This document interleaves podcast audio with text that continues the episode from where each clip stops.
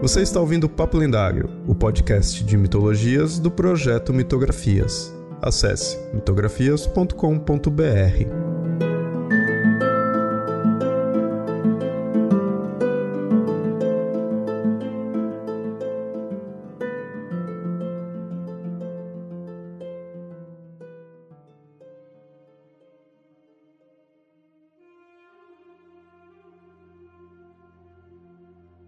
Muito bem, ouvinte. No episódio de hoje, dependendo da época em que você nasceu, provável de ter conhecido a figura que iremos falar pelas bancas de jornais, assim como correu comigo. Hoje será um papo lendário voltado para o ocultismo e, na verdade, voltado para falar de São Cipriano e seu livro de capa preta. E aqui comigo está quem realmente conhece do assunto, Inês Barreto, nossa historiadora aí convidada. Então, Inês, muito obrigado aí por estar aqui hoje e pode se apresentar aí para o ouvinte. Oi, é, eu que agradeço o convite de falar do São Cipriano, que é essa figura que me acompanha aí há tanto tempo já. Bom, para me apresentar, eu sou, como você disse, sou historiadora, né? Também sou graduada em, em jornalismo, estou sempre aí nas duas frentes, conciliando as duas profissões. Tenho graduação em História, tenho mestrado em História pela PUC de São Paulo, que foi quando eu estudei o São Cipriano com mais profundidade e agora estou também no doutorado em História aqui da, da PUC de São Paulo. E aí as minhas pesquisas, né, eu é sobre o São Cipriano, mas dentro de um contexto de entender o imaginário e as práticas mágicas e religiosas do Brasil, principalmente no século XX, em especial aí dentro dos livros, né, como ela se mostra dentro de livros, de folhetos, de jornais. Então, isso foi para onde eu fui no mestrado e para onde eu tô indo agora no doutorado também. Ah, legal. No doutorado, então, você ainda está caminhando, mas continua nesse, no tema aí, continua no São Cipriano? Eu vou abrir um pouco o leque, né? Durante a pesquisa do São Cipriano, eu encontrei outros livros, outros manuais de uso prático sobre magia, que foram criados aqui no Brasil. No doutorado, eu vou estudar esses outros livros. O São Cipriano vai acabar aparecendo, né? Porque ele é uma uma inspiração para esses outros livros, mas eu quero ampliar um pouco o leque e ir para esses outros títulos que também poucas pessoas estudaram. Em especial, dois livros que são o Livro da Bruxa e o Livro do Feiticeiro. Interessante, interessante. Já fica o convite para quando terminar todo o doutorado aí, tiver todo o conteúdo, a gente conversar mais sobre isso. Tá, tem, tem um tempinho ainda, é, imagina. mas gente, eu volto para a gente conversar mais sobre esses dois. Bom, mas hoje, então, ouvinte, como você viu, a gente vai falar do São Cipriano. Quem é, né? Deixar claro quem que é essa figura aqui falando aí como muito ouvinte que não conhece, principalmente que, que o Papo Lendário, a gente cita às vezes coisas de ocultismo, mas assim, mas não é só o foco, né? A gente fica na mitologia em geral também, história antiga. Então, às vezes a pessoa não é muito voltada para essa área de ocultismo. Então, pode conhecer só por nome e aí muitas vezes pode ser que nem eu falei na abertura, né? Conhecer por banca de jornal, porque teve uma época em que, não sei atualmente se ainda é assim, que você encontrava o livro do São Cipriano, né? O livro ou de capa prateada ou de capa preta preta do bruxo São Cipriano e ficava nisso, né? Se a pessoa não se aprofundasse, ficava só um nome de um bruxo, talvez, o que, que seria, quem que seria esse cara, né? E aí nesse episódio o objetivo vai ser para você ouvinte aí explicar quem que foi. Oficialmente existiram dois São Ciprianos, né? É, o de Cartago e o de Antioquia ou Antioquia. Né? O São Cipriano de Cartago ele é uma, uma figura, um personagem é, real, histórico da Igreja Católica. Ele foi um bispo bastante importante. É, ele fez vários tratados de teologia, né, pensando na Igreja. Foi um teórico da Igreja, um dos, dos intelectuais da Igreja, que viveu também ali na, na Idade Média. E ele foi o bispo das nações ali, das colônias africanas. E aí você tem o São Cipriano de Antioquia, que é uma figura meio dúbia, porque a gente não tem certeza que ele existiu ou não. Na verdade, as principais hipóteses é que ele realmente não tem existido, ele sempre foi um personagem aí do imaginário, que é esse São Cipriano feiticeiro. Pela história, ele era um feiticeiro, um sacerdote pagão dedicado a vários cultos pagãos que tinha feito um pacto com o demônio. E ele fazia serviços para as pessoas, ganhava dinheiro com isso e punha os demônios ali para trabalhar em favor de outras pessoas. Só que ele conhece conhece um, um, um homem, um, um, amigo chamado Aglides, que é apaixonado por uma moça já que é cristã, que é a Justina. Né? Justina já era convertida ao cristianismo, ela tinha feito um voto de castidade, e aí o Aglaide se apaixona pela Justina e contrata o Cipriano para que o demônio consiga convencer a Justina a se casar com ele. Só que o Cipriano também se apaixona pela Justina, manda o demônio atrás dela, mas ela consegue combater o demônio com a fé dela, né? Como ela era uma cristã muito fervorosa, ela reza o Pai Nosso, ela pede para os santos, pede para Jesus e ela consegue derrotar o demônio. E aí o Cipriano percebe que o demônio não é tão poderoso assim, rompe o seu pacto com ele, se converte ao cristianismo e ele e a Justina passam a andar ali pelaquela região que hoje é a Turquia e um pedaço da Grécia, né, ali no aquela pontinha da Europa, eles começam a andar pela região pregando o evangelho numa época que o cristianismo era perseguido. Então eles vão ser perseguidos pelo imperador Diocleciano e vão ser martirizados, eles vão ser queimados em óleo quente e vão sobreviver. E esse é o milagre do Cipriano e da Justina. Depois disso, eles vão ser decapitados, né? Eram condenados de qualquer forma, mas eles sobrevivem a esse primeiro martírio. E eles acabam sendo sempre cultuados juntos. Eles têm um culto na Igreja Católica Romana, mas o principal culto deles é na ortodoxa, principalmente na ortodoxa grega, né? Eles são ali da região. E aí eles vão virar esses santos que são quase sempre cultuados juntos. Santa Justina tem um, um culto grande em Portugal também, né? Ainda tem umas igrejas dela, mesmo São Cipriano ainda tem mais ali na Europa. Mas eles vão ser mais fortes na igreja católica ortodoxa do que na romana. Mas são esses dois ciprianos que existem, mas quando a gente vai para esse lado da cultura popular, né, da, da magia do São Cipriano, eles se confundem na cabeça das pessoas, né? Oficialmente ali no, nos agiológicos, né, que são os, as coletâneas das vidas dos santos, eles estão separados, eles foram santos de coisas diferentes, mas na cabeça do, das pessoas, eles viraram tudo uma coisa só, né? A confusão, então, talvez se dê mais só pelo nome mesmo. Eles em si não teriam nada a ver um com o outro, época ou nenhum contato, nada assim. Eles estão numa época próxima, né? Eles estão ali na Alta Idade Média. Então acho que pela época e pelo nome e pela região, as pessoas acabam confundindo também. E ao longo do tempo vai ficando o nome mesmo, né? Mas eu achei interessante o esse que tem todo a, a Justina, ele é o São Cipriano de Antioquia. Antioquia. É esse que é o, o que tem mais a questão do, do livro e tudo mais. O São Cipriano bruxo, feiticeiro, é esse São Cipriano. Eu achei interessante que esse que é o relacionado à questão da bruxaria mesmo, tem toda essa questão realmente de santo mesmo, né? Como você mostrou nessa narrativa, né? Na questão da igreja mesmo, tem um, algo bem desenvolvido, né? Não é simplesmente só pegar um nome e colocar um bruxo ali, acabou. Achei interessante isso daí. Na, dentro da parte católica, ele é algo forte. Sim, ele tá nas agiografias, né, que são as coletâneas da vida de santo. Ele tá lá como um santo oficial, é, com toda essa história contada lá. Então, é, é a ideia, na verdade, é que catolicismo oficial, a ideia é que ele é um, um exemplo de conversão, né? Alguém que era praticante de uma magia demoníaca, que tinha um pacto com o demônio, que tinha pacto com deuses pagãos, que na Idade Média esses deuses não cristãos eram também classificados como demônios, e que ele abre mão de tudo isso e se converte ao cristianismo e se torna um santo. Essas histórias desses santos que se convertem de alguma maneira, elas são chamadas de exempla. É um gênero da literatura medieval que aparece muito nas vidas vidas dos santos porque eram exemplos de cristianização, né? De moral, eram para as pessoas se converterem mesmo. É uma puta narrativa, né? Sim. Então São Cipriano tá nessa exemplo, né? A gente pode ver santos que também têm mais ou menos uma história assim, por exemplo, Santo Expedito, né? Que era soldado romano, que se converteu ao cristianismo. Vários outros que vão nessa Santinês, né? Para minha xará, que era uma virgem, uma moça. É, Santinês é uma santa representada bem jovem, assim, com carneirinho. Então ela era uma, uma virgem que já era cristã e que foi prometida prometida a um pagão e que não quis casar com ele, foi martirizada e acabou se tornando santa. Então, esses santos medievais todos têm esse exemplo. Né? O São Cipriano é mais um desse contexto. É interessante já mostrar também isso daí, porque isso quebra uma coisa que eu acho que muita gente que não conhece, conhece bem por alto, pode imaginar, eu até ficar meio na dúvida, que é uma coisa que antigamente eu tinha um pouco, que eu ficava assim, pô, é um santo, mas tem coisa de bruxaria, e aí, peraí, então de repente nem é santo mesmo, e tipo, a igreja católica nem aceita nada, foi algo totalmente artificial. Catolicamente falando, ele é aceito. Que acontece é que, assim, existem muitas magias, simpatias e feitiços para santo, não só para o Cipriano, mas para vários outros, né? Nosso catolicismo popular brasileiro trouxe muito isso dos ibéricos, né? Dos portugueses, até dos espanhóis. Sem um monte de feiticinho para Santo Antônio. Quando tem um, alguns documentos da Inquisição portuguesa que pegam em Portugal vários feitiços de para São Cipriano, para Santo Antônio, para São Estevão, para conseguir coisas, para resolver problemas. Então, esses feitiços para santo, eles sempre existiram no catolicismo. Eles não são recomendados pela igreja, né? Eles são extraoficiais, é um catolicismo que corre por fora, assim, quase uma heresia, mas eles sempre existiram. E existe durante um período até meados da Idade Moderna ali, talvez 1500, 1600, que a prática de magia não era algo que era considerado um, um pecado?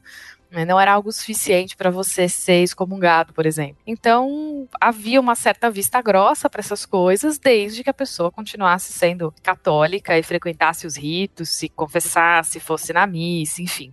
Se ela seguisse o protocolo, ninguém ligava muito que ela estava ali fazendo uma, uma magia invocando o santo. Isso vai mudar depois, ali, do Renascimento, a igreja começa a olhar para a magia com olhos muito negativos, isso começa a ser realmente punido. Então, durante um tempo, e principalmente ali, né, São Cipriano, ele, ele começa a ficar mais famoso ali como feiticeiro no século 4, 5 depois de Cristo. Então, nessa época não era era até meio aceitável, né? Vamos dizer assim. Mas esses feitiços para santos sempre existiram e, e, continuam existindo, né? É, independente da imposição ou não, sempre, socialmente falando, sempre vai dar um jeito. Aqui no Brasil a gente né, vê muito isso. Mas falando então do São Cipriano, ele tem essa questão dele ter sido aí o, o, ter virado santo, ter sido bruxo, e a gente conhece ele muito pelo livro, que é o livro de São Cipriano. Esse livro tá relacionado mesmo a ele? Realmente existiu algo que a gente vê agora é uma coisa só atual? Qual que é a veracidade? A história do que a gente chama, né, do livro de São Cipriano hoje, ela é bem longa. Tem gente que vai dizer que foi ele que escreveu, né? Tem pessoas que estão tentando provar que foi ele que escreveu, mas não foi, né? A gente não consegue nem provar que essa figura existiu. O que acontece é que lá na Idade Média ainda, lá pelo volta do século V, VI, já começam a aparecer uns textos de magia voltados para São Cipriano Cipriano. Né, aparece um grande texto que chama o Testamento de Cipriano, que também é um. Testamentos também são um gênero da literatura medieval, que é como se a pessoa estivesse escrevendo o seu próprio testamento, contando a sua vida. E nesse testamento, o Cipriano fala da relação dele com os demônios tal. E aí, esse texto meio que vai virar um texto de magia. E as pessoas vão começar a fazer orações para Cipriano para conseguir as coisas, elas vão fazer orações escritas que andam junto no corpo. E isso vai evoluindo muito ao longo do tempo, até aparecer essas histórias em que São Cipriano Cipriano realmente é um bruxo que escreve um livro. E como ele entra nessa nesse imaginário todo europeu, ele vai virar esse santo que tem essas atribuições todas de magia. Então, mesmo outras histórias da tradição oral que não estão claramente ligadas a livros ou uma literatura ou algum suporte escrito, o São Cipriano vai entrar como um patrono dessa magia. E ali, ali por volta do século 17, 18, alguns textos de magia que circulavam até de outras fontes, né, de vinham de outros livros de magia, vão começar a ser ligados ao Cipriano. E lá no século 19, esses textos e essas histórias da tradição oral e outras tradições de magia vão começar a ser organizadas em livros, que são os livros de São Cipriano. Né? Eles aparecem em folhetos, em panfletinhos, já desde o século XVII, e aí no século XIX eles começam a se transformar em livros, e tem a ver também com todo um contexto de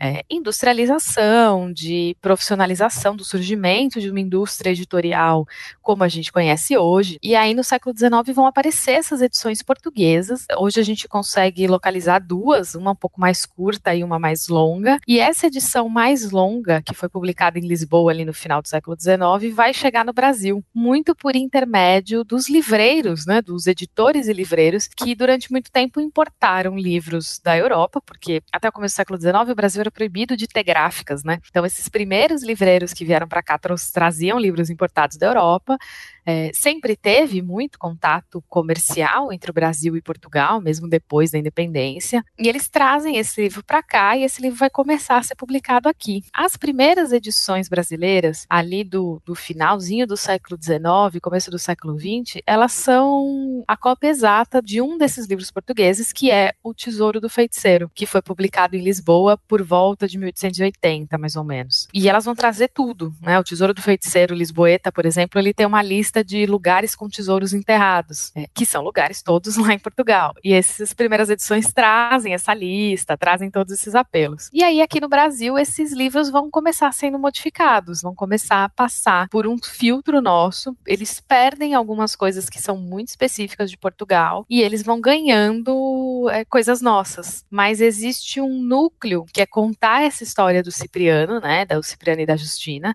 e outras histórias da vida do Cipriano e alguns feitiços que vão permanecer iguais. E a parte sobre leitura de cartas, né, a cartomancia. Isso vai ser uma das coisas que vai fazer o livro ficar muito famoso no Brasil, é, e, e é uma das coisas mais populares aqui. Isso vai se manter mais ou menos igual sempre e vai criar outros livros derivados, baseados na maior parte em cartomancia, como esse que eu falei no começo do episódio, o livro da bruxa. E aí daqui do, dos anos 30, 40 em diante, vai o livro de São Cipriano vai ter milhares de ramificações brasileiras, né? Eu consegui localizar na pesquisa por volta de 40 edições diferentes, de editoras diferentes, e aí vai aparecer o capa preta, o capa de aço, o tesouro do feiticeiro, capa de couro. E os conteúdos mudam um pouquinho, mas eles são basicamente nesses temas aí que eu já falei. E tudo isso daí aqui no Brasil. Isso curiosidade, né? Ele começa lá, vem para cá, e durante a ditadura do Salazar em Portugal, né, a ditadura fascista do Salazar, que durou muito tempo, o livro de São Cipriano vai ser proibido. Então ele vai ser a ditadura fascista em Portugal tinha uma relação muito próxima com a Igreja Católica, né, num momento que a Igreja Católica portuguesa era bastante conservadora, e o livro de São Cipriano vai entrar na lista dos livros proibidos pelo regime. Quando tem a redemocratização portuguesa na década de 70, eles começam a pegar edições brasileiras e levar levar para lá e republicar lá. Então, os livros mais contemporâneos de São Cipriano em Portugal, na verdade, são as edições brasileiras que voltaram para lá e foram reeditadas lá. Eu gostei dessa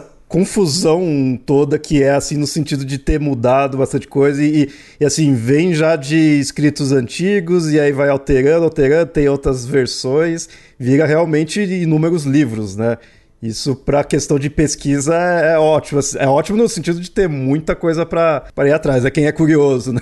Isso é bem interessante. Mas bem complexos, né? Bem, bem interessante. E só que aí eu fico pensando assim, e o que, que a Igreja Católica acha disso? No sentido que o São Cipriano é um santo ok, né? Não é aceito e tudo mais, mas e o livro em si? Porque você falou isso de Portugal, eu fiquei pensando da igreja não aceitar, né? É, aqui também ele não é muito bem visto. Para fazer essa pesquisa toda, eu olhei muitos artigos de jornal, notícias, artigos de opinião de jornais brasileiros do século XX. E é meio frequente que a gente encontre textos assinados ou por é, religiosos, né, padres, bispos, ou por pessoas que não são religiosas, mas são católicas próximas da igreja, reclamando do livro, dizendo que é uma afronta com uma figura do santo, né, de que você associar o santo com magia é uma heresia, é algo errado, que esse livro só traz leituras ruins, só traz influências ruins para as pessoas, né? Não só da igreja, mas também de outros setores, né? Intelectuais, jornalistas. O livro de São Cipriano ele era muito criticado por essa parcela é, intelectual da sociedade, né? Não só na igreja. Mas a igreja realmente não vê com muito bons olhos, não. E aqui no Brasil tem um plus a mais, né? Que em Portugal não tem. Aqui toda prática de magia no Brasil vai ser sempre associada à herança cultural religiosa africana. Vai ser chamada de macumba no sentido pejorativo. Hoje tem todo um movimento para ressignificar esse termo, mas lá no começo do século XX, até na década de 40, 50, macumba aparecia nos jornais ou baixo espiritismo, né? Sempre como algo negativo. E o livro de São Cipriano vai ser associado a macumba, ao baixo espiritismo e a umbanda e, e quimbanda, né? E São Cipriano até entra aí também para até um, um, certo momento, para esse contexto, né, pro, pro imaginário, pra mitologia também, da Umbanda e da Kimbanda, e isso piora um pouco mais, né, porque todo o, o preconceito e o, o, racismo religioso, que é uma permanência na, na, cultura brasileira, vai cair também em cima do livro de São Cipriano, né, vai entrar nesse mesmo contexto. Então ainda tem esse esse elemento a mais que Portugal não tem, que o Brasil tem, né? Que as, o livro ser associado à macumba, a práticas mágicas e religiosas de ancestralidade africana, mesmo sendo um livro português relacionado a um santo, é, vai acabar caindo também nesse, nesse tipo de preconceito e de crítica.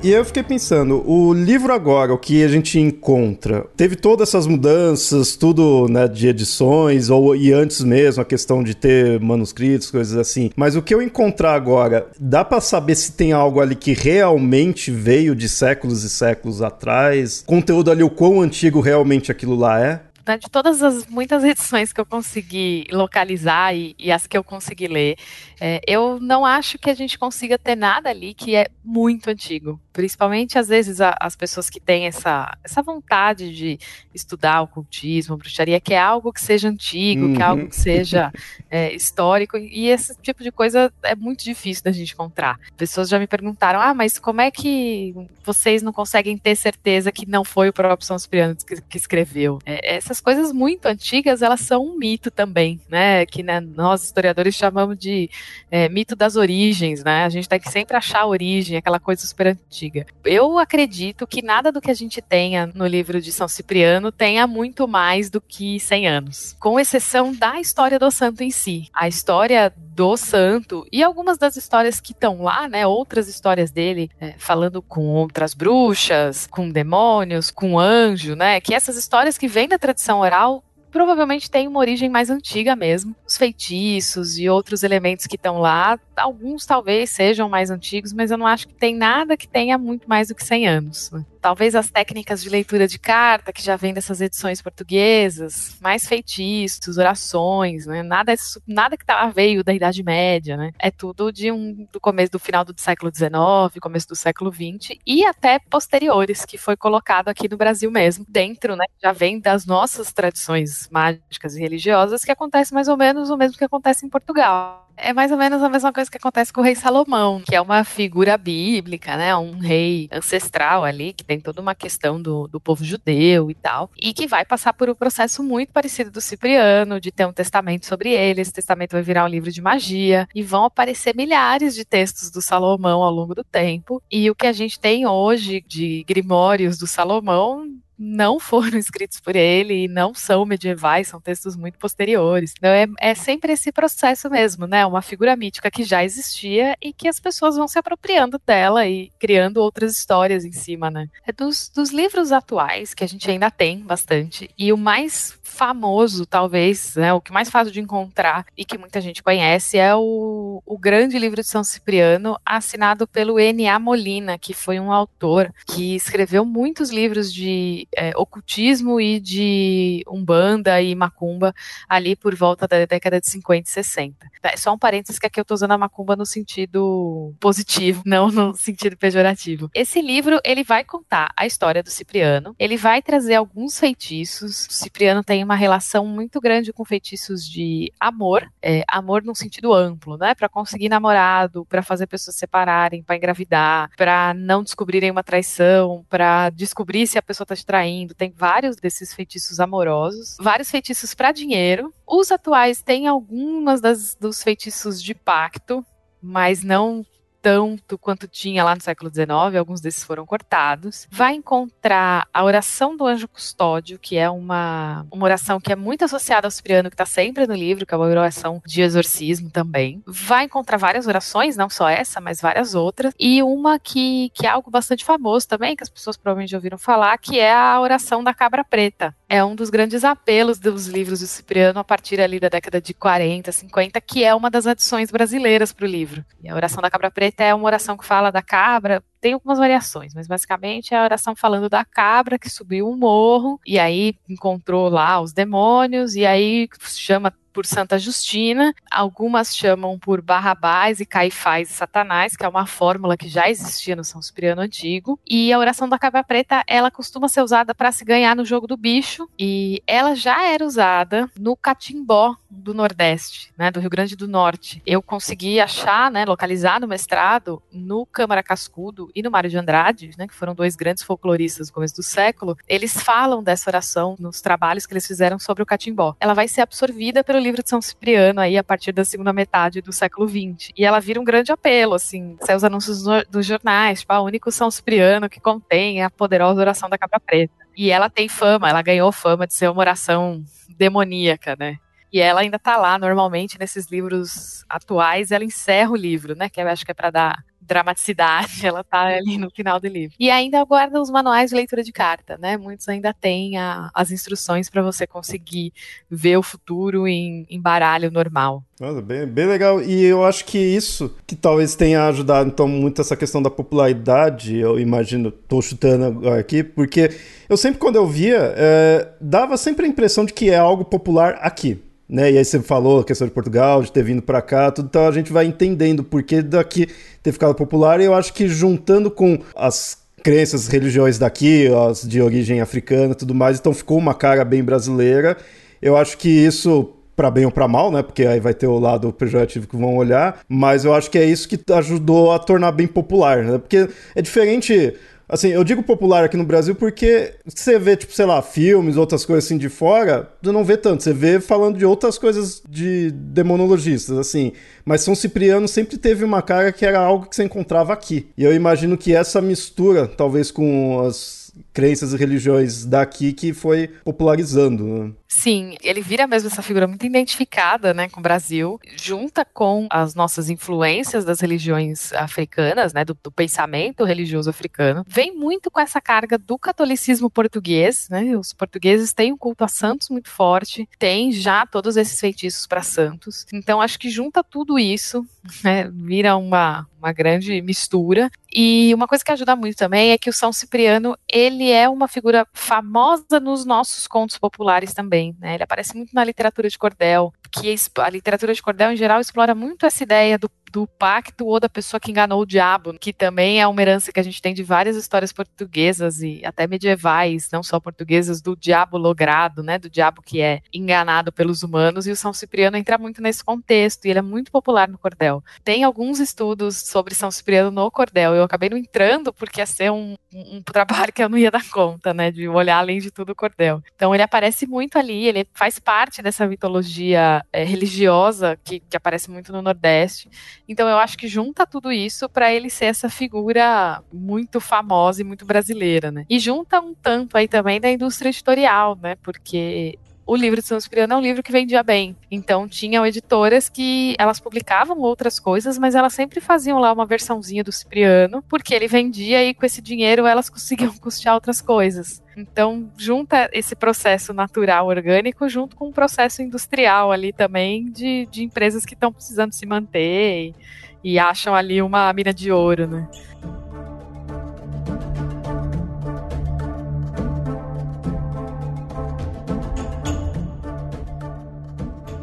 E aí, assim, a gente viu então como que é o do popular, mas e como que as questões de bruxaria mesmo, as vertentes ocultistas veem o São Cipriano atualmente, sabe dizer? Conheço um pouco, né? Conheço algumas pessoas que têm esse culto a São Cipriano. Muitas delas não olham o livro desse jeito, do tipo, ah, um manual, né? Elas, elas entendem essa questão do livro ser um, um repositório da cultura popular, né? Um repositório de histórias e de ideias que envolvem o santo. E, e tem essa relação do, do São Cipriano com demônios, né? Com demônios daquela vertente da Goécia.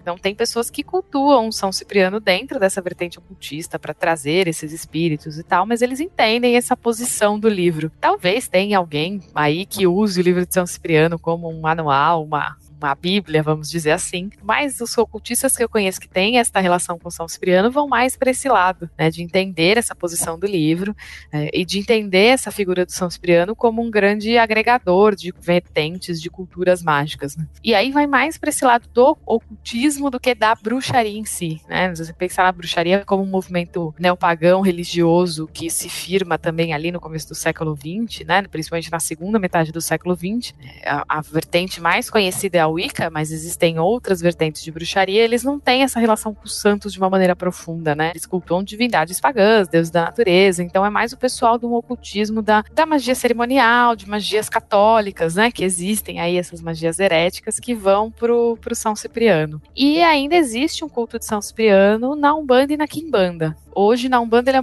menos popular do que ele já foi, Cipriano acaba sendo associado à linha dos pretos velhos, né, que representam na Umbanda os espíritos dos negros escravizados que fundaram a Umbanda, trazendo que suas tradições religiosas, muito associada à figura do outro São Cipriano, né, que foi um, um, bispo que serviu em território africano, mas acabou absorvendo os dois aí. E tem é, vertentes também que relacionam São Cipriano à figura do Exu, não o Exu orixá, como veio dos cultos iorubás, né? Para os povos iorubás, Exu é o deus das trocas, da comunicação, do mercado, mas é um deus relacionado, né? Que usa de cores o preto e vermelho, ele tem essas características do trickster, né? Do deus que, que te engana. E aqui no Brasil a gente criou uma figura de Exu, que é o que se chama muitas vezes de Exu catiço. Né? São esses Exus que incorporam nas pessoas, são, são pessoas que morreram, que incorporam nas pessoas. Então, é, o Tranca-Ruas, o Exu Caveira, é, o Exu Rei das Sete Encruzilhadas, é o que se chama de Exu Catiço. E neste culto de Exu Catiço, na Umbanda e na Quimbanda,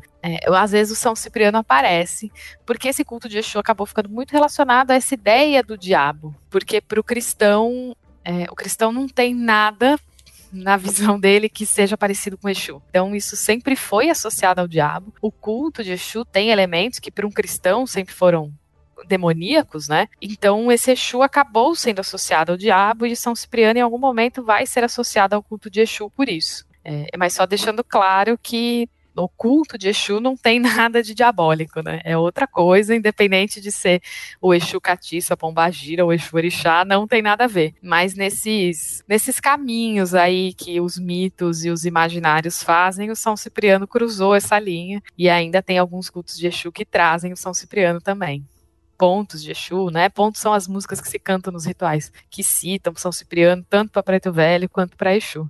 É bem legal mostrar isso daí, porque como eu falei no, desde o começo, né, muita gente conhece só o nome e sempre ficava aquela coisa. Isso eu digo do que muitas vezes eu passei mesmo, né? De aquela coisa de ver aquele livro na banca e aí ficava aquela curiosidade, nossa, é um bruxo, o que, que tem de mais daí, né? O que, que tem de errado, não sei o quê. E aí pessoa fica meio assim, tipo, de repente meus pais, não, não, não compra isso, não pode, é errado, não sei o quê. Ficava essa, essa imagem, né? Nesse livro tudo. E desse santo, dessa, desse bruxo, né? O que, que ele seria. Mas é legal mostrar o quanto ele tá enraizado aqui no, na nossa cultura, o quanto ele se foi pegando né, cara brasileira. Isso já imaginava, mas conforme você foi falando, foi vendo mais coisas, isso eu achei ainda mais legal.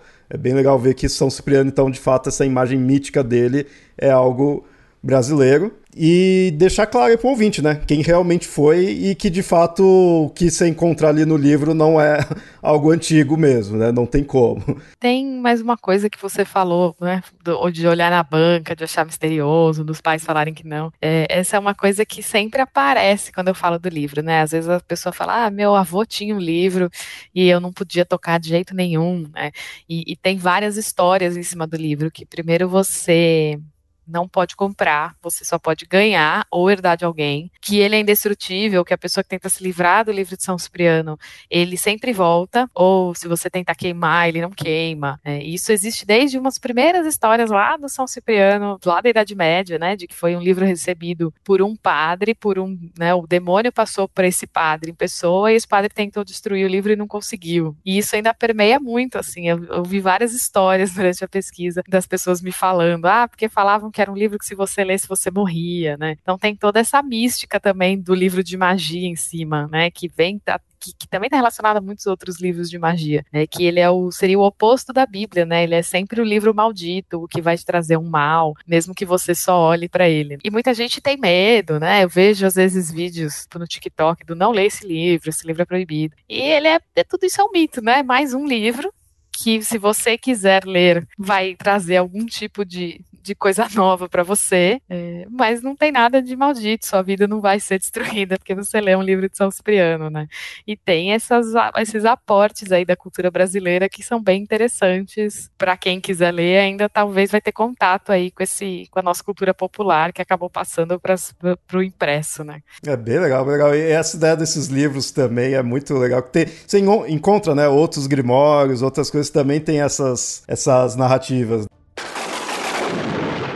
Bom, ouvinte, espero que tenha gostado aí do episódio. Eu, eu quis deixar esse episódio aí bem para você ficar curioso para saber mais aí sobre o São Cipriano, né? A gente quis deixar aí quem realmente ele é, deixar claro para não confundir, já que tem mais de uma figura, já que tem o livro, tem todas as alterações aqui. Então é legal para você ir mais a fundo e, e, vai atrás do livro, sim. Aqui fica a recomendação. Não, não, não, não trate mal o livro, não. O livro não é maldito, não. Pode ir atrás. não tem problema. Mas espero que tenha gostado aí do episódio. E Inês, muito obrigado por ter aceito o convite. Quiser deixar mais alguma consideração, indicações, contatos. Se você indica também o livro do São Cipriano, fica à vontade. Ah, eu indico aí para quem quiser conhecer. É, como eu falei, essa, essa edição do NA Molina, acho que é a mais fácil de encontrar. A gente encontra em livraria, em casa de artigo religioso, em e-book, tem por aí. Né? Tem várias outras variações em cima. Vale a pena ler para conhecer. Para quem quiser ir mais a fundo, tem alguns trabalhos de uma professora, que é a Jerusa Pires Faria, que foi bastante importante na minha pesquisa, né? Já é uma professora falecida, mas os livros dela estão aí. É, ela foi a primeira a levantar essa bola, pesquisar o São Cipriano. Então, para quem quiser, os livros da professora Jerusa Pires. Ela foi professora de comunicação e semiótica da PUC da USP, então vocês conseguem achar artigos dela, né, livros também para quem quiser se aprofundar. E os meus contatos, eu tenho um projeto de divulgação histórica dentro desses temas de magia, ocultismo, macumbas e, e feitiçaria, que é o Voo da Bruxa. Então, se quiser acessar aí o linktree.com.br Voo da Bruxa, tem tudo lá newsletter, redes sociais, tudo ali já certinho. E agradeço de novo o convite. Eu sempre gosto de falar dessa figura aí meio mal compreendida que é o São Cipriano. Ah, eu que agradeço. É sempre legal deixar claro como que são essas figuras, mostrar para as pessoas mesmo. Apesar que quem é ouvinte aqui já de longa data já acho que já está mais acostumado, já é de boa. Mas se a pessoa está conhecendo agora, é legal para ver quem realmente foi. Então, muito obrigado, obrigado e já fica o convite aí para outros episódios, outros temas aí também, quando terminar o doutorado e tudo mais. Bom, pode, pode deixar. O doutorado vai trazer vários temas aí pra gente conversar. Então é isso, ouvinte. Então a gente se vê no próximo episódio.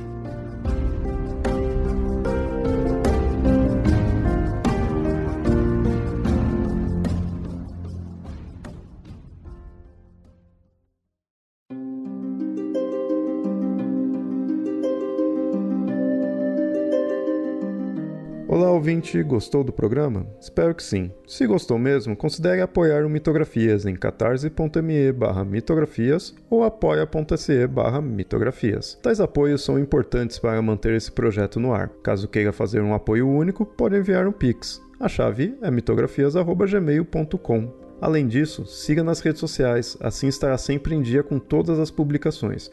No Facebook você encontra como facebook.com.br papo lendário e no Twitter e no Instagram você encontra como arroba mitografias. Por hoje fico por aqui e até o próximo episódio. Até mais.